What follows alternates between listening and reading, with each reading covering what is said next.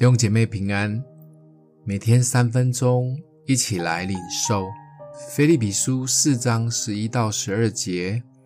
我并不是因缺乏说这话，我无论在什么境况都可以知足，这事我已经学会了。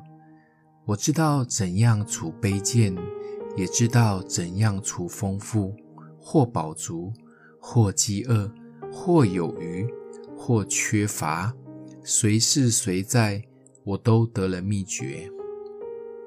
不论上帝对你有何启示，但若就物质层面来理解事情，说真的，匮乏总是难免的。神向你显明，他必要供应。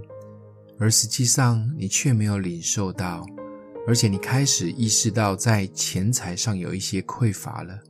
或许你可能会说：“放掉对神的信心，来面对现实吧。”其实这么做是可惜的。首先要小心留意这样的匮乏感是从哪里来的。如果这样的感觉是在你平静安稳的信靠之后所产生的，那你依然要为这样来感谢神。信心并不是跟主讨价还价，如果你给我钱，我就信靠你；不给就不信。不管主是否供应我们金钱或赐予我们健康，我们都应当要信靠他。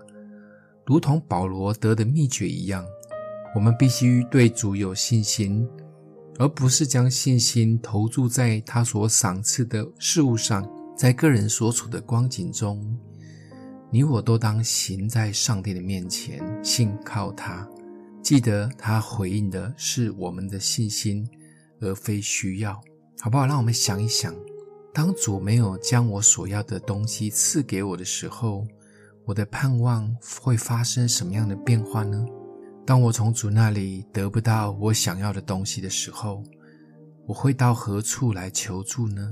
欢迎你分享出去，也可以成为别人的祝福。